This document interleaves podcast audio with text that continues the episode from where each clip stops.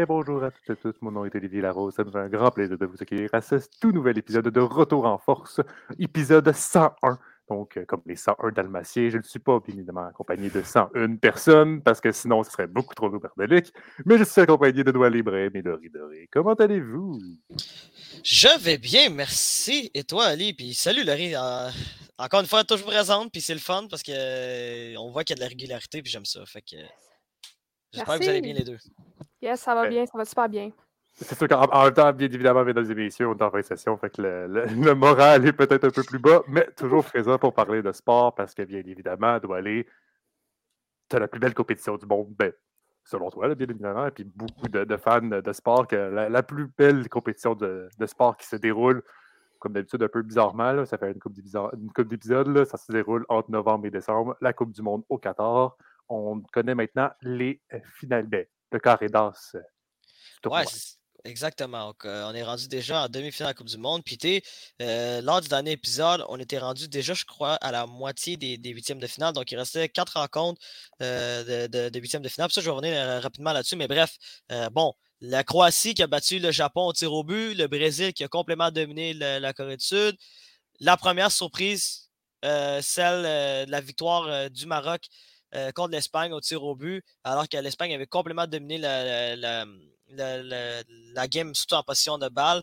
Sais, c'est ça qui était assez incroyable dans, la rencontre entre l'Espagne et le Maroc, c'est que c'était que l'Espagne a, eu plus de 1000 passes euh, réussies dans cette rencontre-là. Euh, puis, environ 77% de la position de balle. Puis malgré ça, ben, ils n'ont pas été capables de marquer de but. Fait ça, c'est ouais, mais c'est le jeu espagnol aussi, il ne faut pas l'oublier. Le jeu espagnol, c'est beaucoup de la possession. Là. C'est ça, mais tu à un moment donné, si tu fais 4, 4000 passes puis que, puis que tu as tout le temps le ballon, mais que tu tires pas, ben, ça n'a pas grand-chose de résultat. Ben, les Marocains les, les, les, ont, fait payer. Puis voilà, euh, le Maroc s'est qualifié pour les quarts de finale, même qu'ils sont rendus plus loin que ça. mais à ce moment-là, ben, c'était la première surprise. Puis à la fin aussi également, le dernier match de huitième de finale qui avait lieu mardi passé, ben, euh, le Portugal a complètement dominé la Suisse en l'emportant 6 à 1. Euh, la première des deux rencontres que Cristiano Ronaldo a commencé sur le banc. Ronaldo est rendu remplaçant, mesdames et messieurs. C'est rendu là. C'est fou quand même comme. comme, mais d'où? J'ai une question sur ça. C'est pourquoi en fait? C'est à cause de ses performances qui. Un mélange des deux. Un mélange des deux, je dirais, parce que, bon, Ronaldo, euh, pour, les gens à la maison, Cristiano Ronaldo est âgé maintenant de 37 ans, presque 38 ans. Il va avoir 38 ans au début du mois de février. Puis, euh, bon, rendu à cet âge-là, euh, surtout, surtout quand tu as atteint un niveau comme celui de Cristiano Ronaldo, ben, c'est difficile de, de, maintenir cette cadence-là. Puis malheureusement pour lui, ben, ses performances sont, commencent à être de plus en plus moyenne, disons-le, malgré que ça reste que c'est un extraterrestre, j'allais dire, au niveau, euh, au niveau sportif. Le, le, gars est encore capable de faire de, grandes choses, surtout à son âge. Mais malheureusement, euh, au, niveau, au niveau sportif, c'est pas la meilleure saison de Cristiano Ronaldo. On a, on a entendu cette histoire avec Manchester United. Puis en plus de ça, ben, euh, il y a un petit problème d'attitude du côté de Cristiano Ronaldo. J'ai vraiment l'impression qu'il est. Un, léger. Un, léger? un léger. Ouais. En tout cas, vous comprenez. Un gros. Ouais. Ah, Ouais, en tout cas, bref. Euh, petit problème d'ego, là. Problème d'ego, entre guillemets, bref. Euh, puis Resta, ben, il, y a eu une histoire qui disait qu'il euh, s'était un peu embrouillé avec son entraîneur, puis son entraîneur a décidé pour, pour, la phase éliminatoire de, le de, le faire commencer sur le banc en étant remplaçant, puis de titulariser Gonzalo Ramos, qui est un jeune attaquant du Portugal. Et qu'est-ce qui a vraiment pas aidé Cristiano Ronaldo, c'est que Gonzalo Ramos a marqué un tour du chapeau en huitième de finale contre la Suisse. Puis euh, Ronaldo a commencé encore une fois sur le banc euh, lors de la demi-finale, euh, lors de quart de finale, pardon, contre le Maroc. Bon, là maintenant, parlons des quarts de finale. Pour vrai, ça faisait longtemps. C'est pas pour rien que j'adore cette Coupe du Monde-là, c'est parce qu'on a eu le droit à des matchs sensationnels en quart de finale. les quarts de finale qui avaient commencé, qui avaient vendredi. deux rencontres, les deux premières rencontres, s'est terminé au tir au but, mais c'est deux rencontres folles, disons-le. bon, euh, je vais commencer avec celle entre le Brésil et euh, la Croatie. En fait, c'était quand même une grosse surprise pour beaucoup de gens. Le Brésil qui perd au tir au but alors qu'ils ont complètement dominé la rencontre. Euh, des occasions de marquer. Neymar qui était, qui, était incroyable. Puis, bon, a juste, c'est juste un gars du côté des Croates qui a décidé que, bon, c'est fini pour le Brésil. C'est euh, Dominique Livakovic qui a été absolument sensationnel. 10 arrêts, dont, un autre arrêt dans les tirs au but sur, une frappe de Rodrigo. Et évidemment, ben, c'est un joueur du PSG. C'est le capitaine du PSG en plus qui, a raté le pénalty décisif pour le Brésil. Marquinhos qui frappe le poteau, ce qui fait en sorte que le Brésil, qui était possiblement, à mon avis, l'équipe la plus complète de, cette compétition-là, euh, a perdu euh, dès les quarts de finale. Euh, mais surtout, aller, c'est la question, puis sûrement tu vas, tu vas en venir, là, c'est pourquoi on avait tiré Marquinhos en quatrième? Moi, la, vraie question que je me pose, c'est pourquoi, c'est pourquoi Neymar n'a pas tiré dans cette séance de tir au but-là, alors que c'est possiblement le meilleur tireur de pénalty au monde? J'allais dire, je comprends, Marquinhos, parce que du côté du PSG, il n'est pas si mauvais que ça d'un tir au but. Malheureusement pour lui, qu'est-ce qui est triste, c'est qu'il y a vraiment, ça, a été plus une malchance euh, qu'un mauvais penalty tiré parce qu'à la fin, il a, a, déjoué le gardien de but et euh, Livakovic s'est retrouvé de l'autre côté. Marquinhos l'a déjoué, puis malheureusement, ben, sa frappe a touché le poteau. Donc, rendu là, rendu là, Marquinhos a presque réussi son coup. C'est juste qu'il a, touché le poteau. C'est vraiment juste un coup de malchance. Et il y a aussi le, petit Rodrigo du côté de, du Real Madrid euh, qui, euh, qui a commencé la séance de tir au but. Moi, c'est là que je ne comprends pas. C'est pourquoi tu ne commences pas avec Neymar dès le, dès, le départ? C'est le meilleur tireur de penalty au monde. Puis, en plus de ça, ben, euh, tu le fais tirer cinquième. Donc, tu pénalises son équipe. Et même si Marquinhos, même si Marquinhos avait marqué son penalty, ben, vu que les Croates avaient raté aucun penalty, ils pouvaient quand même remporter le match sans que Neymar tire son penalty. C'est ça qui est assez incroyable. Là aussi, on fait juste un, fait à noter. Tu t'as dit Neymar cinquième, c'est qu'on s'imagine que Neymar est cinquième. C'est qu'on on n'a pas été jusqu'à la cinquième, au cinquième tir au but, mais on s'imagine qu'ils ont gardé Neymar pour le cinquième pour qu'il soit un peu plus décisif, puis que la, pression soit plus grande pour lui, fait qu'il va, il va savoir mieux la gérer. C'est ça, mais malheureusement, c'est ça. C'est c'est ça la, la, cruauté des fois dans le monde, euh, dans le monde du soccer. C'est que c'est souvent quand on arrive dans les séances de tir au but, souvent ça arrive que c'est pas la meilleure équipe qui l'emporte. Puis malheureusement, sans, euh, sans manquer de respect aux Croates, qui c'est une équipe extrêmement coriace, une équipe qui, est déterminante, puis une équipe qui, a vraiment joué son, son, plan de match parfaitement, ben, euh, ils ont été clairement au-dessus euh, des, euh, des Brésiliens sur la séance de tir au but. Puis en plus, les Croates, c'est non seulement une équipe expérimentée, mais en plus de ça, j'allais dire, quand, quand, quand, on regarde depuis la Coupe du Monde 2018, quatre de leurs, quatre de leurs cinq derniers matchs de, de, de phase éliminatoire, c'est rendu au tir au but. Donc, ils savent qu'est-ce qu'ils font, là, les, les, Croates. Là, genre, dès qu'ils se retrouvent au tir au but, ben voilà, ils sont dans leur élément. Puis grâce à ça, ben, euh, ils ont été capables euh, de battre euh, le Brésil. Puis écoute, chapeau aux Croates parce qu'ils ils peuvent encore peut-être se rendre en finale d'une Coupe du Monde, qu'est-ce qui serait assez incroyable. peut-être que, on va parler un peu plus tard, là, mais peut-être qu'on va voir la reprise de la finale de la Coupe du Monde 2018, hein, qui sait. Bon, mmh. maintenant parlons, parlons du deuxième match qui a eu lieu lors de la même journée. Celui entre l'Argentine et les Pays-Bas. Bon, euh, ça aussi, c'est rendu au tir au but. Euh, un match assez. Euh, un match fou là, pour plusieurs raisons. Bon, la première, c'est que l'Argentine menait 2 à 0. Bon, sur, sur, Lionel Messi qui a décidé que, bon, encore une fois, il va transporter son équipe. Un but et une passe décisive absolument incroyable sur le premier but du match maintenant. Et c'était 2 à 0 après à peu près rendu à plus qu'à la 80e minute. Puis là, Louis Van Gaal, qui, est l'entraîneur-chef des, des Pays-Bas, a décidé de faire quelques petits changements. Et euh, a embarqué euh, Van qui a marqué deux buts euh, à la 83e minute et également dans les, dans, les, temps, dans les temps additionnels après la 90e minute pour, pour égaler la rencontre. Puis après ça, ben, les Argentins ont été capables de gagner au tir au but, notamment grâce à leur gardien de but, Emiliano Martinez, qui a été. Qui, a, été excellent, puis qui a notamment arrêté deux pénalties des, des, joueurs du Pays-Bas. Puis l'autre raison pourquoi c'était un match assez spécial, c'est le nombre de cartons jaunes qu'il y a eu dans cette rencontre-là. Un nouveau record pour la Coupe du Monde, 17 cartons jaunes. Puis, l'arbitre a été extrêmement généreux parce qu'il aurait pu avoir un si c'est pas deux cartons rouges dans cette rencontre-là. Surtout, euh, bon, j'ai vu vos, euh, vos, réactions sur vos visages, mais euh, la, moi, la scène qui me vient en tête, c'est le tag dangereux de Leandro Paredes sur, sur, sur Nathan Ake, puis par la suite décide de botter en direction du banc des, des Pays-Bas, puis là, ça crée une petite mêlée générale. Il y en a, y en a eu un carton, rouge, doit aller, hein? Non, il n'y a pas un carton rouge dans cette rencontre-là. Oui, les Pays-Bas. Hein? Qui ça? Les Pays-Bas ont obtenu un carton rouge à la à la 128e? Ah ouais, bon, 128e minute, c'est vrai. J'avais complètement oublié ça. Désolé de vous cacher le fun. bon, j'avais oublié ce détail-là. Bon, excusez-moi. Tu sais, à deux minutes à faire, ouais, je vais te donner un rouge. mais regarde, mais bref, pour revenir. Le pire moment de mettre un carton rouge, là, sincèrement. Ça, et après la, le début, directement au début de la rencontre, là, c'est ça. Puis, tu genre, il y, a eu des séquences bizarres. Surtout les, je dirais, surtout les Argentins ont été extrêmement chanceux au niveau de, de, de, l'arbitrage.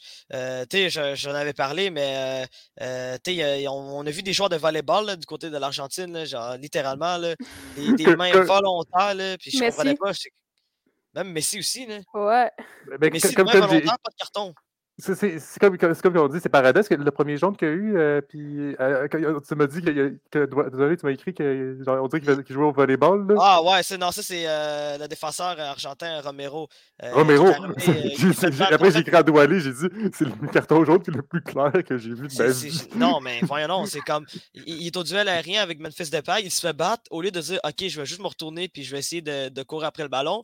Il dit Moi, non, le soir, c'est pas au-dessus de ma tête donne un smash directement sur le ballon, carton jaune direct. Je suis comme tabarouette, le carton jaune le plus inutile de tous les temps. Puis euh, par la suite aussi, Messi, quelques minutes plus tard aussi, qui, fait, une main euh, qui fait une main volontaire, puis pas de carton jaune pour Lionel Messi. Peut-être Lionel Messi a un carton jaune plus tard aussi. Donc peut-être que Messi aurait pu se retrouver avec un carton rouge. En même temps, c'est la dernière Coupe du Monde de Lionel Messi. Donc est-ce qu'il y a vraiment un arbitre qui, qui va avoir le cran de lui, euh, de lui, de lui descendre un carton rouge à sa, à sa dernière Coupe du Monde? Il voulait s'inspirer de Maradona.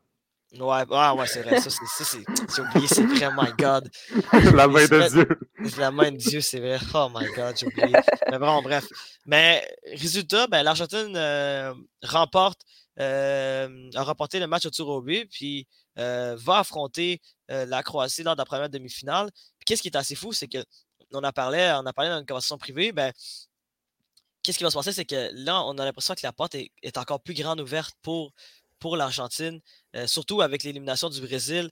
Bon, la Croatie est une équipe coréenne qui, a été capable euh, euh, de gagner des matchs extrêmement serrés, puis, de, de, subir, puis de quand même trouver une façon de, remporter des matchs. Mais j'allais dire, te retrouver face à l'Argentine encore une fois, puis passer plus de 120 minutes à jouer, à, se, à se faire tirer dessus, tirer dessus, tirer dessus, à juste te faire dominer puis après ça, aller au tir au but, c'est là que c'est assez compliqué. Donc, ça reste intéressant pour, euh, pour cette demi-finale-là. C'est ça. Et puis les Argentins, le plan de match pour les Argentins est simple. On faut qu'on mette, on, faut qu'on mette un 2-0 le plus rapidement possible, puis qu'on ne fasse pas faire comme, les, comme, comme on a fait aux Pays-Bas. Parce que si ça va en séance de tir au but, comme tu as, dit, doit aller, la majorité de leur victoire, c'est en tir au but pour réussir à passer au prochain tour. on ne veut pas aller au tir au but avec les Croates. Il faut finir le match. faut finir le match en 90 minutes faut finir le match en 90 minutes, qu'on mette deux buts, mais s'il fasse de quoi, quelque chose, qu'ils mette un but ou quoi que ça, on, on mène 2-0, puis qu'on tient cette avance-là, puis on ne fasse pas comme, les, euh, comme aux Pays-Bas, qu'on se fasse remonter 2-2, qu'on va en prolongation, on se fasse tirer au but. C'est ça le plan de match des Argentins. Les Argentins, il faut, finir faut finir ça 2-0, 90 minutes, merci, bonsoir, on sort en finale. Exactement. Puis écoute, ça, ça, ça, ça risque d'être intéressant cette demi-finale-là. Bon, moi j'aurais adoré que ce soit une demi-finale Brésil-Argentine. Euh, les, deux pays d'Amérique du Sud qui mmh. s'affrontent, puis ces deux nations euh, sud-américaines, ça, ça aurait été extraordinaire comme scénario. Mais malheureusement, ben écoute, euh, ça sera seulement sur FIFA. Hein. fait que. faut, faut, bon, il faudra passer à autre chose. Mais là. C'est qui, la FIFA avait prédit la victoire de la Coupe du Monde? C'est la France? L'Argentine. L'Argentine, c'est l'Argentine, c'est Puis ils ont réussi les, les, les, les trois derniers Coups du Monde, ils ont parfaitement prédit le gagnant de, de, de, l'édition. Donc, euh, ils sont pas loin encore. Il reste deux matchs pour l'Argentine, puis peut-être que ça va se rendre jusqu'au bout, hein, qui sait. Mais écoute, euh, on peut quand même parler des deux autres demi-finales qui ont eu lieu hier. Euh, bon, encore une fois, le parcours du Maroc qui continue. Le Maroc historique, euh, qu'est-ce qui s'est passé samedi, euh, samedi matin, euh, devient le premier pays africain à se qualifier en demi-finale des Coupes du Monde en battant le Portugal par la marque de 1 à 0. le Maroc qui joue pour moi un football quand même assez extraordinaire vu, vu l'effectif. Ils sont un très bon effectif, mais c'est vraiment surprenant qu'ils ont battu le Portugal. Surtout que le Portugal, quand, on regarde la formation avec Cristiano Ronaldo, c'est vraiment la meilleure formation, à mon avis, qu'ils ont eue sous l'ère Cristiano Ronaldo, même meilleure que celle euh, qui, a rapporté l'Euro 2016. Ça, c'est à mon avis. Mais bref, qu'est-ce qui s'est passé à ce moment-là? C'est que le Portugal avait des occasions de marquer, avait encore une fois la position de balle, mais malheureusement, n'ont pas été capables de pas été capable de concrétiser leur occasion. Malheureusement également pour Cristiano Ronaldo, comme, comme Neymar qui a quitté, qui a quitté en pleurs lors de son match de quart de finale, ben, Cristiano Ronaldo aussi a quitté le terrain euh, en pleurs à la suite de la défaite contre le Maroc. Puis euh, il s'agissait fort probablement du dernier match de Cristiano Ronaldo en Coupe du Monde et peut-être même le dernier match de Cristiano Ronaldo euh, sous, les couleurs du Portugal. Bon, c'est une page qui se tourne pour, pour, pour cette nation-là.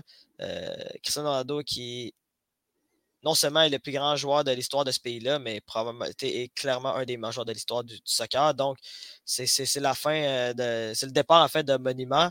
Euh, bon, c'est pas, pas malheureusement pour lui, ça s'est pas terminé de la meilleure des façons, euh, comme on l'a mentionné plus tôt, mais qui était rendu remplaçant. A quand même joué, a quand même joué presque toute la deuxième mi-temps. Donc, même là, c'était moins peu que, lors de la première rencontre contre, contre les Suisses. Mais euh, forcé d'admettre que ce pas c'était pas le, départ euh, idéal pour, pour Cristiano Ronaldo du côté du Portugal. Puis chapeau au Maroc, parce que le Maroc un parcours absolument incroyable. Ils ont seulement accordé un but depuis le début du, tournoi, puis c'était contre le Canada, un but contre son camp. Pas de but accordé pour, pour, euh, le Maroc depuis le début du, tournoi. puis également, ben, ils, ont, vraiment un parcours et ils n'ont pas affronté des petites équipes on, parlait, on, a, parlé un peu euh, dans, une conversation privée, moi et Ali. Il y a eu des tirages au sort, euh, il y a eu certains tirages au sort qui étaient assez favorables pour, certaines équipes. On ne peut pas dire ça du côté du Maroc.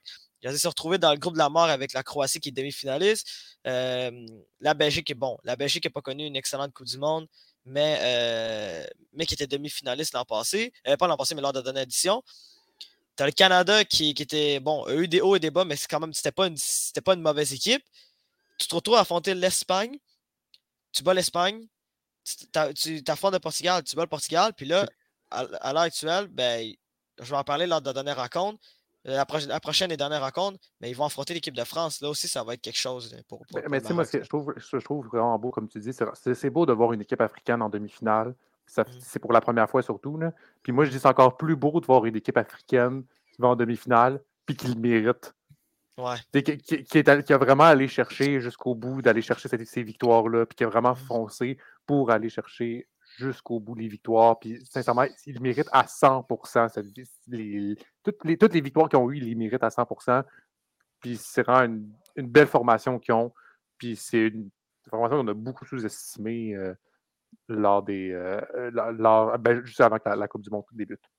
Ouais, c'est ça. Puis, écoute, euh, chapeau marocain.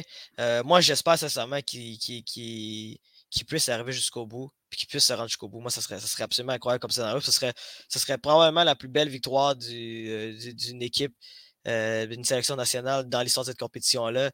c'est rare, c'est très, très rare qu'une petite nation puisse remporter une grosse compétition de la sorte. on regarde les dernières éditions, c'est souvent des, des grosses sélections. Euh, de soccer qui ont remporté la, Coupe du Monde. Tu eu la France en 2018, tu as eu l'Allemagne aussi, l'Allemagne aussi qui a 4 étoiles. Euh, bon, tu as eu l'Espagne en 2010 qui ont remporté leur, euh, première Coupe du Monde, mais sauf qu'ils avaient une génération dorée absolument incroyable. C'est qui, avaient notamment remporté deux euros consécutifs et une Coupe du Monde.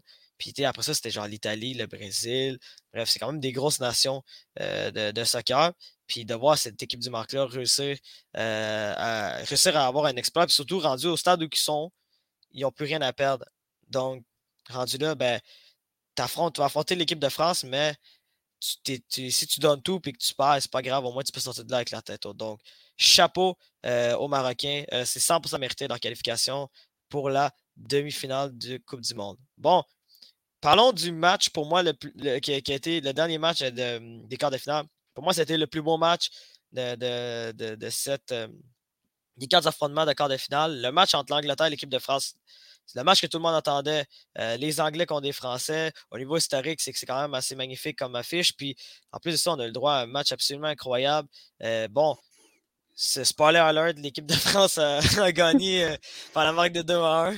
Puis, en fait, grâce à, grâce à deux marqueurs, ben, grâce à un marqueur qu'on est habitué maintenant, Olivier Giroud qui a marqué le but de la victoire, mais également euh, Aurélien Chouameni qui a, eu, marqué sur une, brillante frappe. Et du côté euh, de l'Angleterre, ben, Harry Kane a marqué un penalty, mais c'est assez fou. Là. Harry Kane a, eu deux penalties dans cette rencontre-là. Puis c'est pas, pas des, pas des discutables. discutables c'était vraiment deux penalties mérités du côté de, de, de l'Angleterre. Puis Harry Kane, alors que Claude, alors Giroud, pardon, marqué, avait marqué quelques minutes plus tôt, obtient son deuxième penalty dans la rencontre. moi, je me suis dit, bon, Harry Kane affronte son, son coéquipier de toujours Hugo à Tottenham. Il a tiré d'un côté. Il s'est peut-être dit, bon, je ne je, vais pas changer de côté parce que ça va être prévisible. Si je vais, du même côté que j'ai marqué euh, sur mon premier but, ben, euh, il faut au moins que je décide. en fait, il faut, vraiment que je tire et que je mette une frappe absolument imparable. Il a décidé d'aller de, puissance du même côté et résultat, il a complètement raté la cible. Puis, euh, malheureusement, pour, l'Angleterre, ça a été décisif et ça a fait couler encore pour, pour l'équipe anglaise qui, je sais pas comment ils font, mais ils trouvent toujours un moyen de perdre lors, des, grandes compétitions internationales. Mais, euh, mais, moi, je comprends pas aussi pourquoi tu frappes aussi fort dans un penalty shot. Mais il y a aussi le fait que c'est tellement mental. Aussi, là, c'est. il était là. Il s'est tellement posé C'est sûr qu'il s'est posé genre toutes les questions que Dou vient de, de, dire. Là, il s'est posé toutes, toutes ces questions-là avant de, de, frapper. Puis ça a fait que sa concentration n'était pas probablement pas à sa meilleure lorsqu'il est venu pour frapper, puis ça a donné cette frappe-là qui il, a tiré vraiment fort pour un penalty shot. Là. Ben, il si, il était à l'extérieur de la surface, euh, puis il aurait fait une frappe comme ça, j'aurais compris, là, mais tabarnouche! Ouais. J'aurais ouais, le tir, là, t'es comme... Je comprends que tu veux le mettre dans le but, mais il faut, faut que tu saches avoir de la puissance puis avoir du visou, tu sais, il y a, du visou, le, bon québéquisme, mais avoir, euh, avoir une précision de la frappe. Là. Mmh. Ben, malheureusement, pour, pour, comme, comme, euh, comme Laurie l'a si bien expliqué, puis que, puis que j'avais dit un peu plus tôt, ben, c'est ça, le problème, c'est que c'est vraiment rendu euh, un jeu mental. C'est littéralement le cas. J'allais dire, c'est rare que tu obtiens deux pénalties dans la même rencontre, puis c'est ça qui est arrivé pour l'Angleterre. Fait résultat, Harry Kane, euh, qui s'est probablement posé 10 000 questions avant de tirer. Puis en plus, aussi, on, puis vous l'avez remarqué clairement, mais dans cette Coupe du Monde-là, le, nombre de, de ratés par, euh, par plein de joueurs, c'est quand même assez incroyable. J'allais dire, c'est rendu au point que, où on a parlé dans, dans, aux premières loges avec, avec Prince-Grelot euh, lors, de, lors du dernier épisode sur les récapitulatifs de des, des quarts de finale, on se dit, ben maintenant, c'est rendu que c'est les gardiens de but qui ont, le dessus sur les, sur joueurs. C'est rendu le cas. Puis c'est rare. C'était rare avant, parce que d'habitude, un penalty à l'époque, c'était comme environ 80 des, euh, des penalties qui, sont complétés. Puis malheureusement, ben, cette, cette, année, en tout cas, d'après les chiffres qu'on avait eu euh, des, phases de, des de groupe, c'était environ 60% des, des penalties qui, qui, rentraient dans le but. Donc, ouais, mais ça reste que le joueur a encore le dessus. C'est pas le gardien qui a encore le dessus. Ça, non, a diminué, je suis d'accord. Ça, mais... ça a diminué. Mais c'est ça qu'il faut dire, c'est que c'est quand même assez incroyable de, de voir que, euh, qu'il y a beaucoup de pénalties qui, qui ont, été manquées euh, lors de ces Coupes du Monde-là. Même Lionel Messi a raté un penalty dans cette Coupe du Monde-là face à la Pologne. Mmh. Donc, c'est, ça touche tout le monde. Puis écoute, euh, malheureusement pour, pour, les, pour les Anglais, c'est complètement fait couler. Puis en plus, les Anglais ont un coup franc genre à la limite de la surface de réparation en fin de rencontre. Puis même là, ils n'ont pas, ils ils pas, réussi à marquer. Donc, euh, malheureusement pour les Anglais, qui pour moi n'ont pas joué un mauvais match, euh, mais les Français ont juste été plus opportunistes qu'eux. Puis ont été capables de, de, trouver un moyen de, de remplacer cette rencontre-là. Puis l'équipe de France, euh, au point où ils sont rendus, je ne serais pas surpris qu'ils répètent, euh, euh, encore l'exploit et qu'ils deviennent la première équipe depuis, le, depuis le Brésil dans les années 60 à, à remporter deux Coupes du Monde consécutives. Qu'est-ce qui est assez, qui est assez incroyable? Bon, là, pour la demi-finale, vont affronter le Maroc. OK, bon. L'équipe de France est clairement favorite dans, cette, dans, cette, dans ce duel-là, mais euh, on ne sait jamais qu'avec avec le Maroc, euh, au point qu'ils sont rendus dans la compétition, puis euh, ils ont été capables de, créer de, grandes choses, ben, on ne sait jamais. Peut-être qu'ils vont avoir une autre surprise dans cette demi-finale-là, mais moi, je serais vraiment surpris que l'équipe de France échappe cette demi-finale-là. Mais on va avoir droit à deux belles demi-finales qui commencent mardi prochain. c'est mardi prochain. ça, va être très, très, très intéressant pour, pour la suite des choses. Puis, dernier message avant qu'on change de sujet.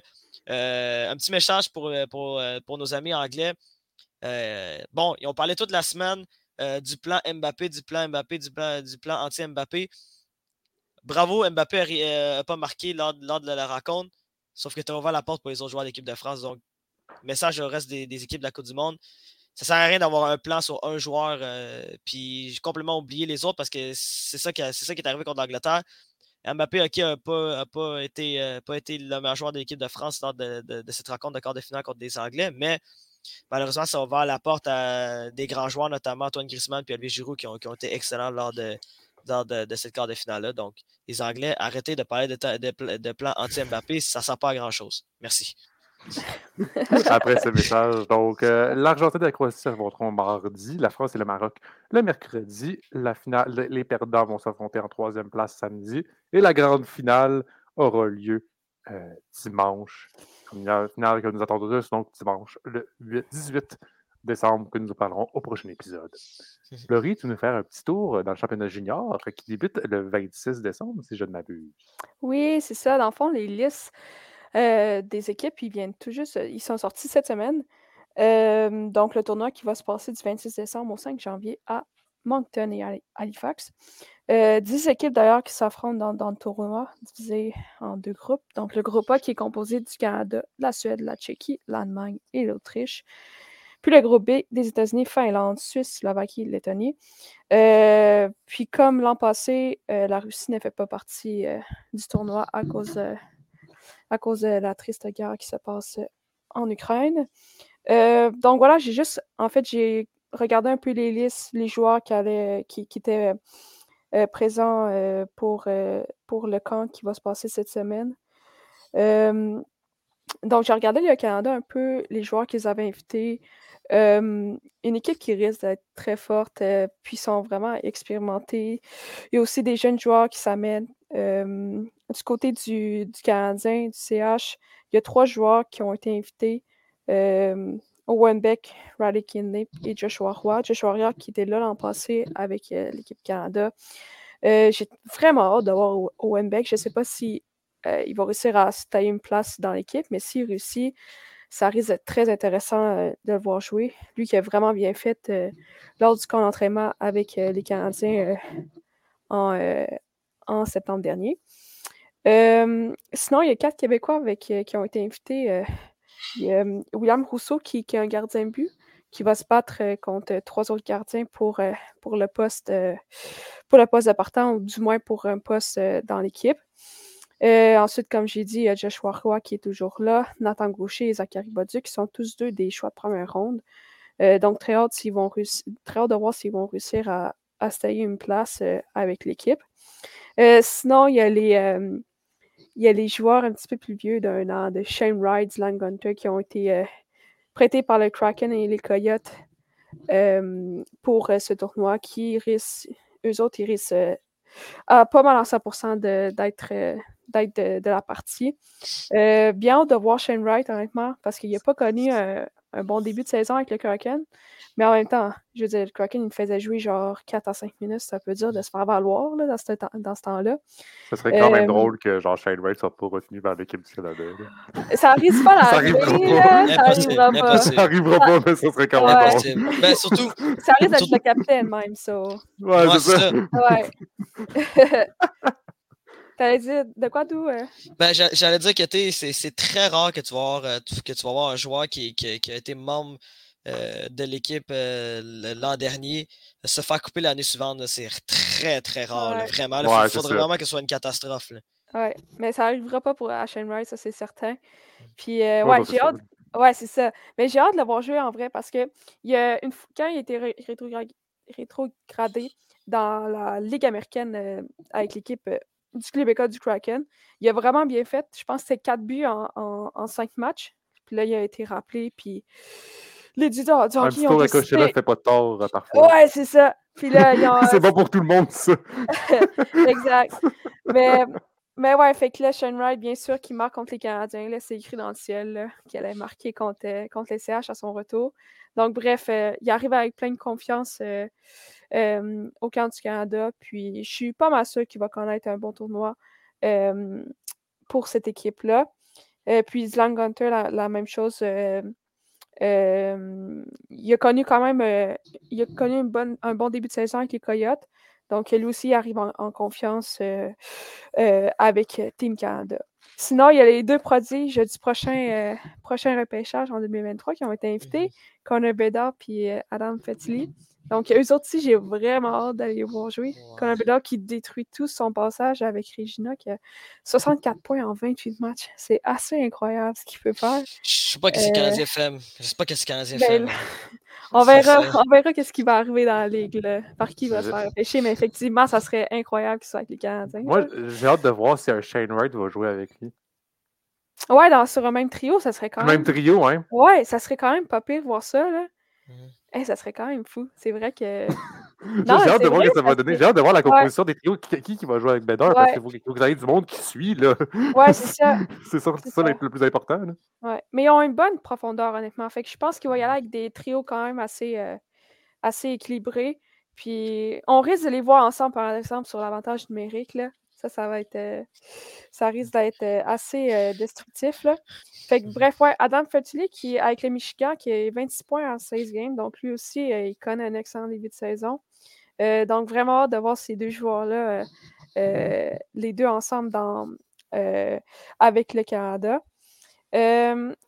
sinon, USA, en fait, avec les États-Unis, il y a un joueur en particulier, c'est un joueur qui a été repêché par les Canadiens l'an passé. J'espère qu'il va faire l'équipe.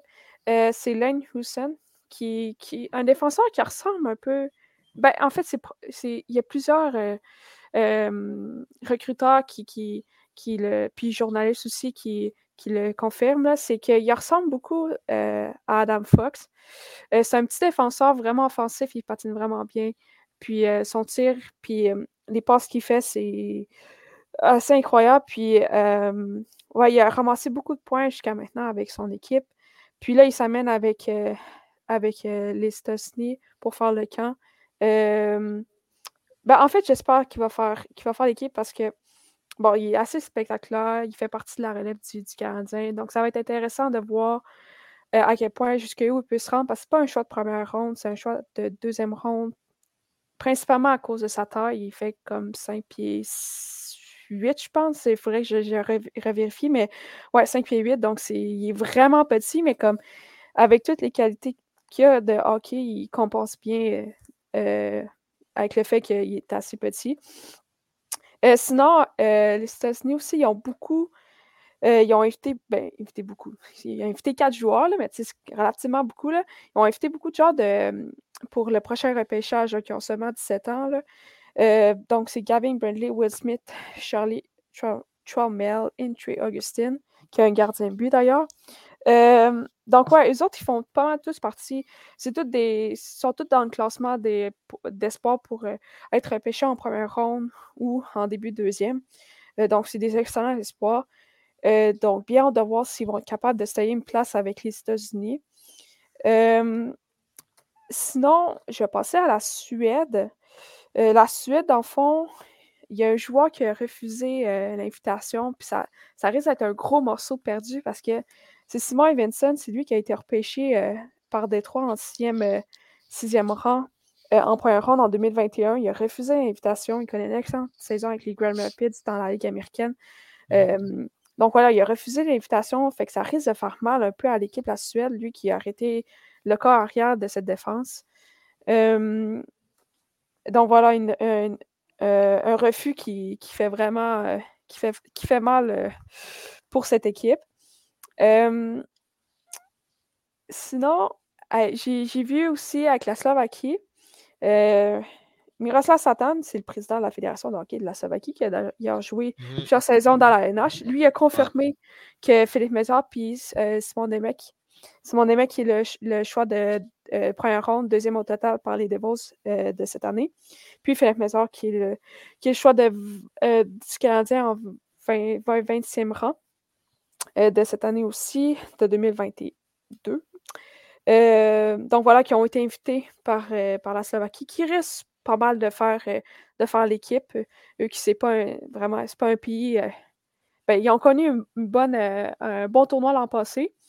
Euh, mais ouais, ils risquent de faire, ces deux-là, ils risquent de faire l'équipe.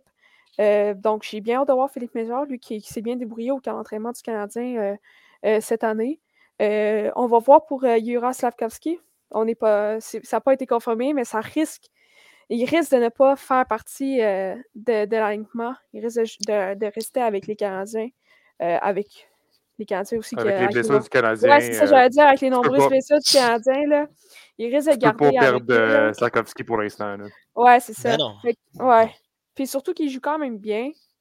Ben, il joue bien, là. Je veux dire, il s'est débrouillé sa première saison, donc. C'est surtout qu'il a une place dans la NH assurée, là. Fait Ouais, c'est ça. Euh, dans la NH assurée. Fait que généralement, pas mal tout le monde, c'est ça. Là. Ça a été la même affaire pour McDavid, ça a été la même affaire pour pas mal tous les gros joueurs.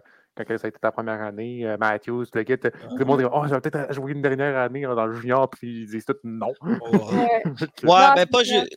Pas, pas, juste ça, mais pour par exemple avec David ou, ou Matthews, parce qu'ils ont vraiment eu des, des impacts immédiats dans leur équipe respective. Mais pour aussi, l'autre facteur aussi avec Savkovski, c'est que l'affaire, c'est que c'est un risque rendu au point où il est dans sa carrière d'aller jouer championnat du monde junior parce que des fois, ça peut arriver euh, qu'il se blesse, puis ça, ça peut mmh l'affecter pour le reste de sa saison, puis des fois, ça peut, ça peut affecter également sur son euh, développement. Le meilleur exemple, c'est Kirby Duck. Kirby Duck, euh, quand il était à Chicago, il a joué, il, il, était, mmh même, je pense qu'il était capitaine même de l'équipe canadienne. À sa deuxième saison avec les Chicago. Sa deuxième saison avec les, Black, avec les Blackhawks, qui était l'année de la bulle, si je ne me trompe pas, 2021.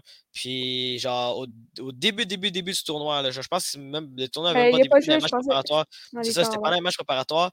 Euh, il se casse le poignet, rate trois mois d'activité, puis ça, ça l'a tellement ralenti mmh son, son, développement que, comme résultat, ben, bon, la bonne nouvelle, c'est qu'il est à Montréal, mais euh, c'est ça le risque. Euh, c'est le risque aussi des joueurs qui décident d'aller au championnat du monde junior, c'est que ça, ça, ça peut. ça peut venir compromettre des fois leur, fin de saison avec, dans, la LNH. C'est juste ça que je voulais rajouter. Ouais. Non, mais c'est vrai, tu as, raison. Puis, ouais, c'est ça. Donc, Slavkovski qui n'a pas été ben, ça n'a pas été confirmé encore, mais il y a des fortes chances qu'il reste avec, euh, avec les Canadiens pour, euh, pour euh, le reste de la saison. Puis c'était pas ça pour le tour. le tour. Puis je, me demandais, les gars, en fond, y a-t-il un joueur qui que vous avez hâte de, jouer? Ben, c'est sûr que pas mal tout le monde va te répondre Connor Bedard. C'est sûr que tout le monde, pas mal tout le monde va hâte de voir. Connor là. Ben, tu l'avais mentionné plus tôt, mais, mais, mais, mais Lane Anderson, là, moi, euh, moi, moi, ce gars-là m'impressionne du côté de, de, ouais. de du côté de Boston. Puis aussi, tu euh, moi, c'est, je, je sais pas Adam Fox, parce que je suis pas certain.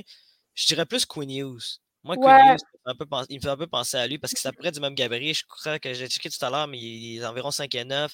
C'est un gaucher, mobile, euh, caractère offensif. Ça ressemble beaucoup à, à à, à Quinn Hughes. Puis, euh, bon, écoute, qu'est-ce qui est assez particulier avec Adam Fox, c'est que les, les, deux viennent de la même université. Puis, euh, puis en plus, Adam Fox, c'est un choix de troisième ronde là, de, de, mm-hmm. des Flames. Euh, puis, il est arrivé à New York à la fin de, son parcours universitaire. Puis, dès son arrivée avec les Rangers, ben, il y a eu un impact immédiat. Donc, peut-être que, peut que Hudson va avoir un impact immédiat euh, avec les Canadiens dans, dans quelques années, quand, quand, par exemple, mettons, s'il décide de, de, de, finir son parcours universitaire puis de. Puis, puis d'arriver à genre 21 ans, 22 ans.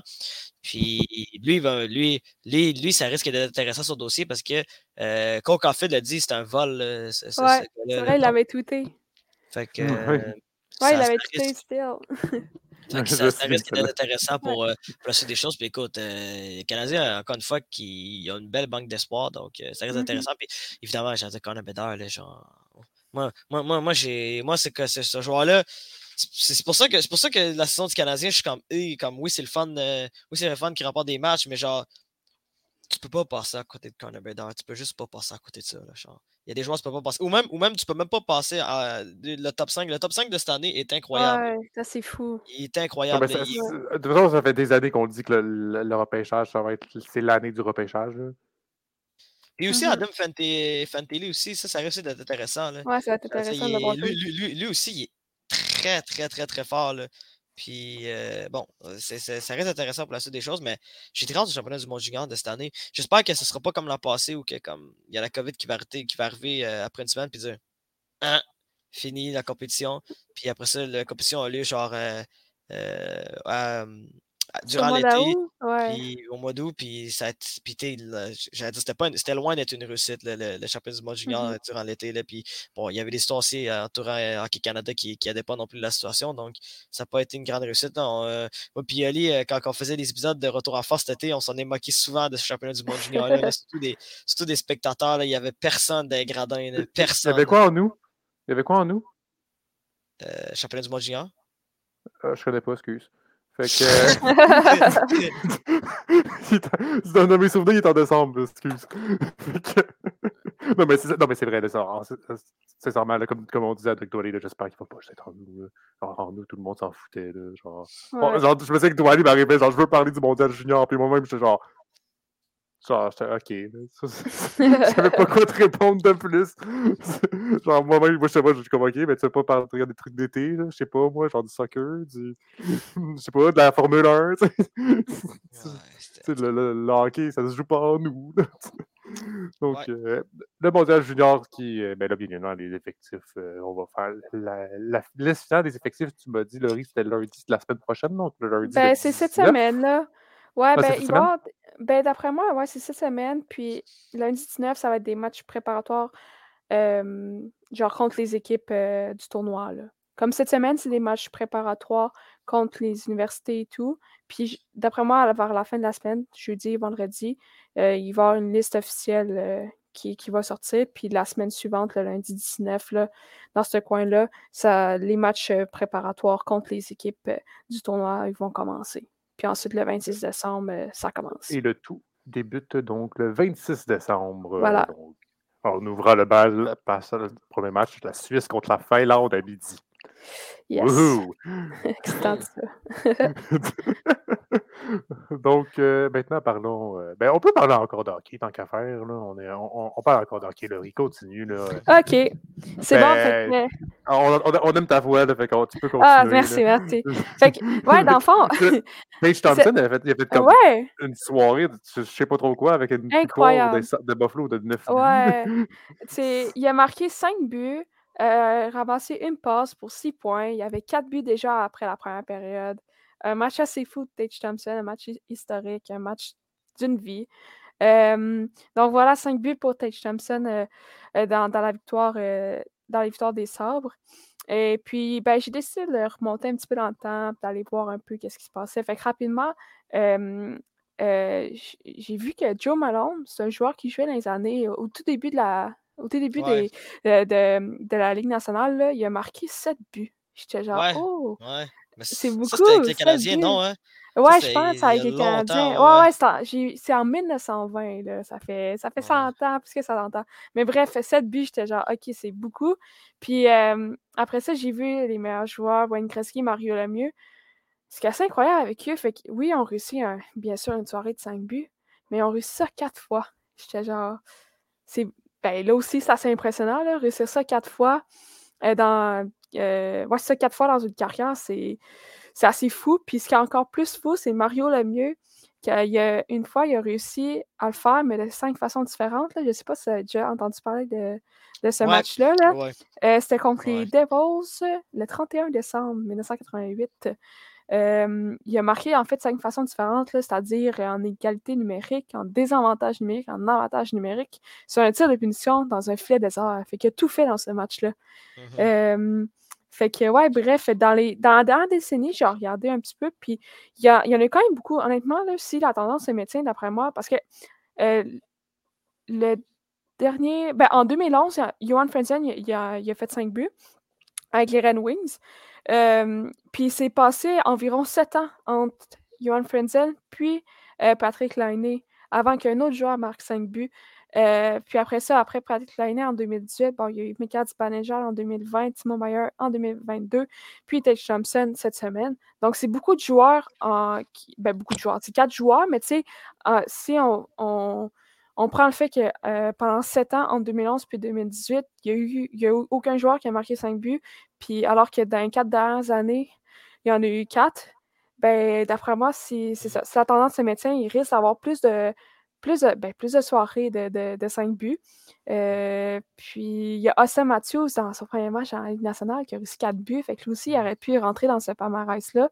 Puis je sais pas, je mettrais un petit 1 dollar que Austin Matthews risque de réussir une petite soirée de 5 buts à un moment dans sa carrière. Je sais pas.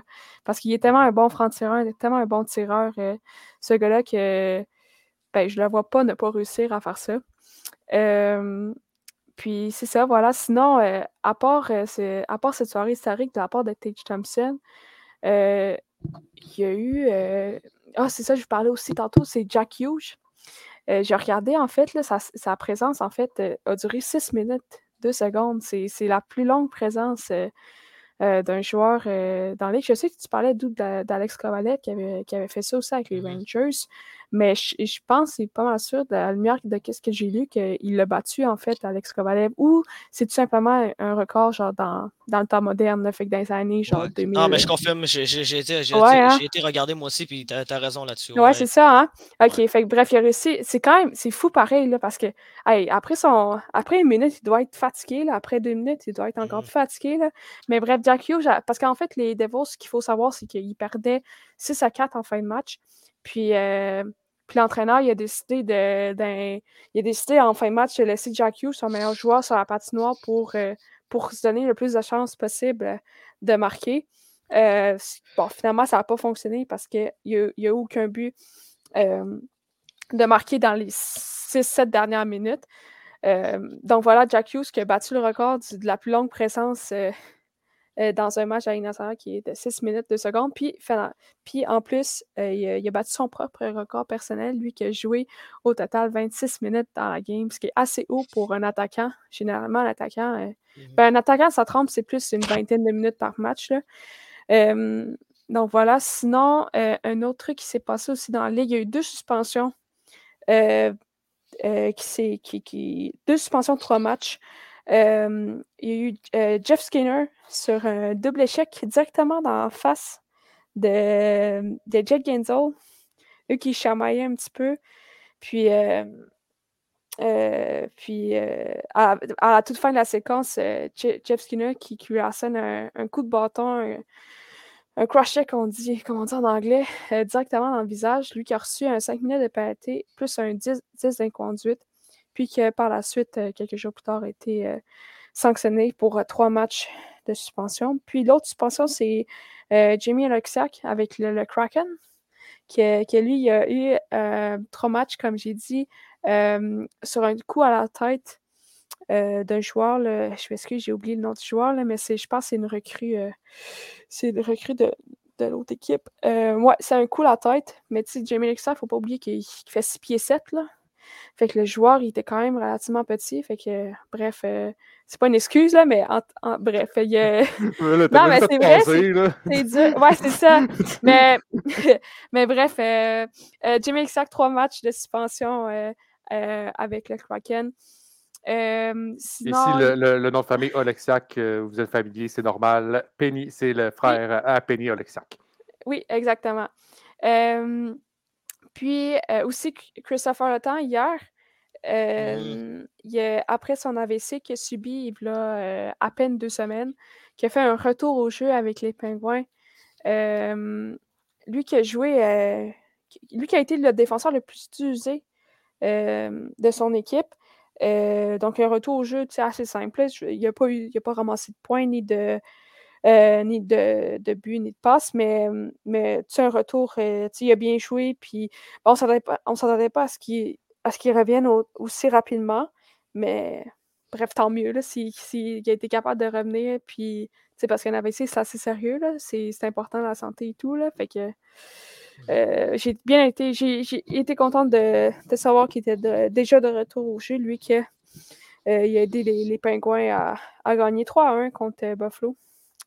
Euh, donc voilà, les gars, il y a sûrement. Euh, euh. Il y a sûrement d'autres. d'autres. d'autres trucs qui s'est passé dans la Ligue cette, cette semaine. avec les Canadiens. C'était pas. Les Canadiens, c'était pas une, une grosse semaine. Là. La seule chose qui s'est passée de, comme d'excitant, je pense, c'était genre Nick Suzuki qui, qui a remporté la Coupe Mosen. Là. il y a Mike Hoffman qui a marqué aussi. Wow, quand même. Qu'est-ce que ça dit? Il y a Mike Hoffman qui a marqué son retour au jeu. Oh, oh c'est vrai. Ça, ça c'était. Ouais. Super excitant. Un effet marquant. On a dit un moment marquant. ben, ouais. En tout cas, c'est blague à part. C'est juste pour dire que les Canadiens, c'était pas une grosse semaine. Puis comme, ils ont, ils ont, fait leur match et tout. Ils ont ramassé euh, dans leur. Euh, euh, dans leur semaine de. Ils sont allés dans l'Ouest, excusez. Dans l'Ouest, ils ont quand même ramassé 5 points sur une possibilité de 8, là, ce qui est. C'est pas mauvais. Ce qui est, ce qui, ouais, c'est ça, ce qui est assez bon. Mm donc, c'est ça. Sinon, euh, c'est assez calme du côté du, du, Canadien. Il y a des blessures que. il y a des revenants, comme Mike Hoffman, d'ailleurs, qui a marqué hier mm-hmm. Euh, dans une défaite de 4 à 2. Jonathan Drouin, qui devrait être sur son retour bientôt, lui qui portait un, gilet avec contact lors de la pratique hier, puis vendredi. sinon, Mike, Mike Matheson, qui lui a été placé sur la liste des blessés, lui qui est blessé euh, au bas du corps. Euh, puis voilà, la défense qui est assez amochée euh, avec des absences de Mike Matheson et David Savard, quand même deux, deux gros piliers pour la défense, la jeune défense du Canadien. Mais ça se débrouille assez bien là, avec Kendon Goulet, puis Jack puis Jordan Harris. Jonathan Kavachevich, d'ailleurs, qui a marqué son premier but dans la ligue avec, contre les Kraken lors du match de Shane Wright. Euh, donc voilà, Kovacevic qui, a réussi à marquer. Euh, euh, lui qui faisait déjà quelques matchs qu'il jouait avec les Canadiens et avec les Jets, qui a finalement réussi à marquer son premier but dans la ligue, dans sa hockey. Puis, puis c'est ça, en, attaque aussi, c'est assez amoché, le Sean Monahan, qui. C'est assez une grosse perte quand même, parce que là, ils ont dû déplacer. Ben, en fait, ça fut assez bref, là, mais ils ont dû déplacer Kubitak au centre. Finalement, il a été ramené en troisième période hier à droite de, Suzuki et Caulfield. Mais, mais ouais, Chamanan qui va manquer à l'appel pour encore quelques euh, jours, c'est pas euh, quelques semaines. donc voilà, comme une, grosse perte pour, euh, pour les Canadiens qui jouaient bien ben, avec lui. Là, lui, il, amenait ce qui, tant, surtout dans les mises au jeu, puis en avantage numérique, il, apportait ce qu'il devait apporter. sinon, les autres, euh, autres blessures, euh, ouais, Mike Hoffman, Jonathan Drouin, Charmonan. Il y a d'autres blessures à part ça, les gars?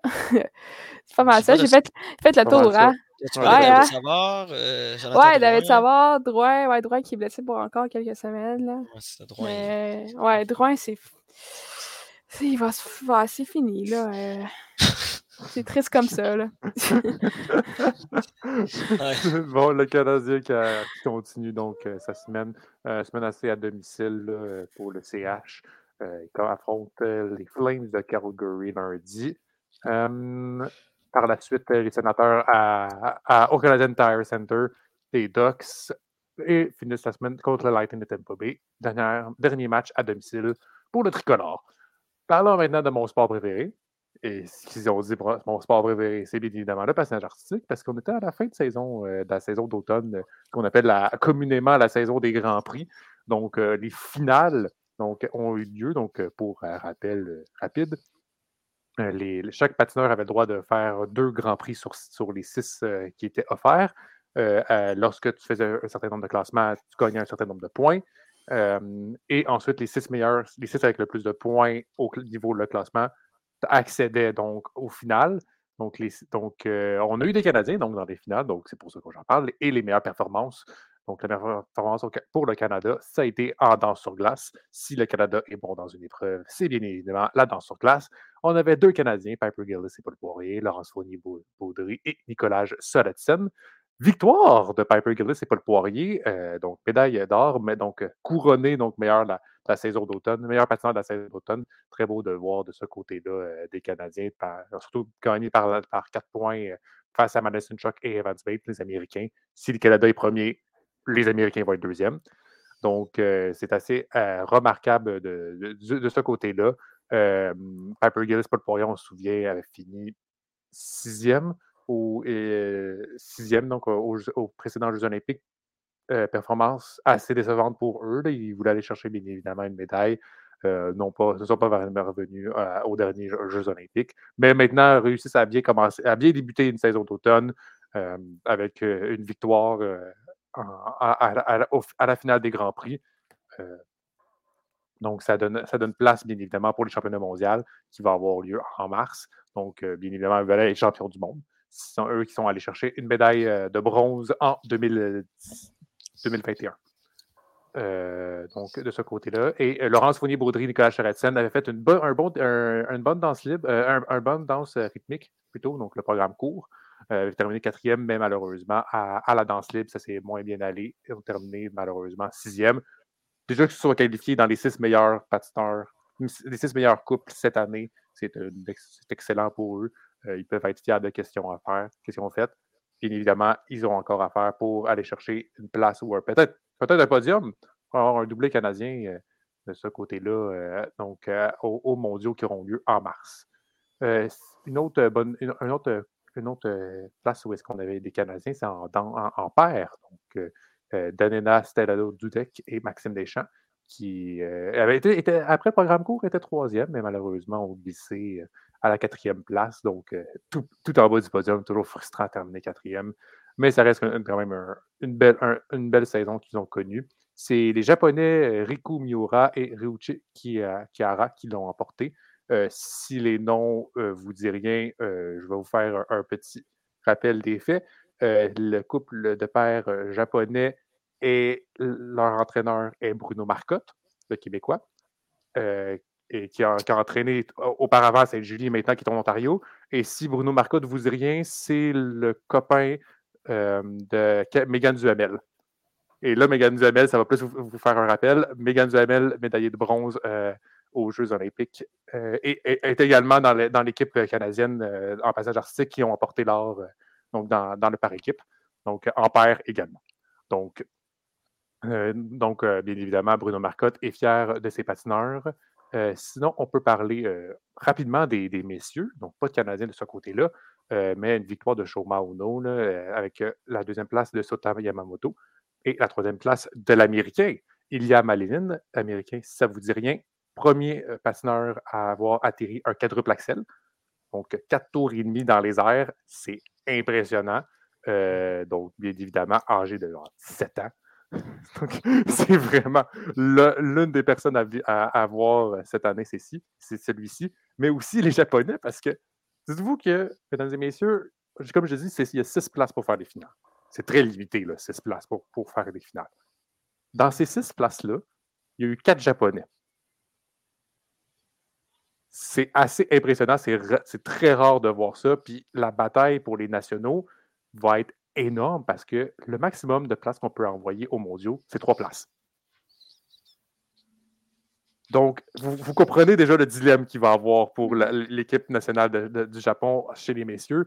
Tu as, quatre patineurs. Puis le pire de l'histoire, c'est qu'on oublie un. Donc, on oublie un qui n'a pas patiné cette, cette saison d'automne, mais c'est Yuma Kajiyama, qui est médaillé d'argent aux Jeux Olympiques, qui n'a pas patiné. Fait en gros, vous avez cinq excellents Japonais, patineurs japonais, puis il faut qu'elle choisisse trois. Ish. Ça, ça, ça, ça, ça, Ouais, non, ça, ça, ça va être gros dilemme pour, pour les Japonais, puis il va falloir qu'ils choisissent, euh, sincèrement. Ça, ça, va faire vraiment crève-cœur parce que, sincèrement, vous voyez dans, les grands. Quand, quand, quand, quand, tu te qualifies pour les finales de Grand Prix, c'est t'es pas mal dans les meilleurs. Puis malheureusement, tu as une place limitée de trois patineurs par nation. Mais parfois, c'en est moins pour certains. Par exemple, le Canada, chez les messieurs, va seulement pouvoir envoyer deux, euh, deux euh, personnes. Mais le maximum, le maximum qu'on peut envoyer, c'est trois. Je donne un exemple. Chez les, chez les, femmes, ça a été la même chose chez la, pour les Russes. Bon, les Russes ne participent pas cette année euh, dû à, à la guerre en Ukraine. Donc, mais ça, reste que c'est eux autres également. Et ça reste que très souvent, c'est la même chose qui se produit chez les dames. Tu as comme quatre Russes, quatre, cinq, même parfois les six sont Russes. Puis euh, après, ils doivent, couper. Ben, malheureusement, ça va être la même chose pour les Japonais cette fois-ci. Euh, chez les dames, donc la japonaise Maya Miyara, donc l'a remporté euh, de ce côté-là. C'est qu'est-ce qui conclut la, saison des Grands Prix? Je vais rajouter une petite, mention d'honneur également pour euh, le couple chez Junior parce qu'on avait les Grands Prix, donc senior. On a le Grand Prix, les finales de Grand Prix également senior, euh, qui ont eu lieu. Et en danse, on a eu une médaille d'or olympique. Euh, médaille d'or olympique. Une médaille d'or euh, donc de Nadia Bachiaka et Peter Bowman. Dernier couple à avoir gagné les finales de Grand Prix en, en, passage artistique chez les Canadiens. Tessa Virtue et Scott Meyer. Je vous laisse ça en suspens, donc, pour terminer l'épisode. Madame, messieurs, merci beaucoup. Mais merci à toi, Ali. C'était un plaisir comme C'est un grand plaisir. Donc, on se retrouve la semaine prochaine pour parler encore plus de sport. Euh, on va voir bien évidemment un épisode spécial euh, qu'on vous prépare euh, à la fin de à la fin de l'année, comme d'habitude, on a fait la même chose que l'année passée. On, on, a eu des bons retours et nous-mêmes, on avait bien aimé ça. Donc, on va le refaire bien évidemment avec notre plus grand bonheur et notre plus grand sourire et pour rire, comme d'habitude. Donc, mesdames et messieurs, mon nom est Olivier Larose et je vous salue. Allez, à la, à la semaine prochaine. Ciao, ciao.